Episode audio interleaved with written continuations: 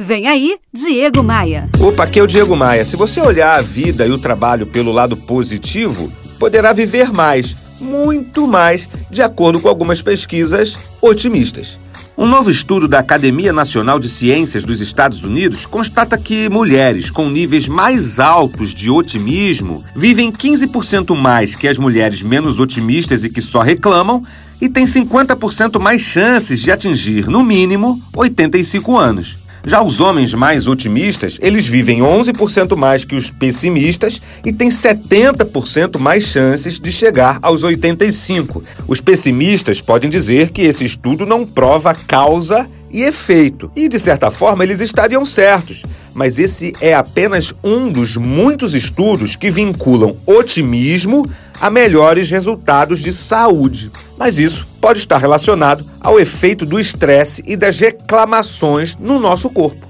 O estresse crônico pode levar à inflamação, que pode causar muitas doenças. O otimismo provavelmente reduz o estresse, enquanto o pessimismo e a reclamação diária causa estresse crônico, que pode promover problemas de saúde.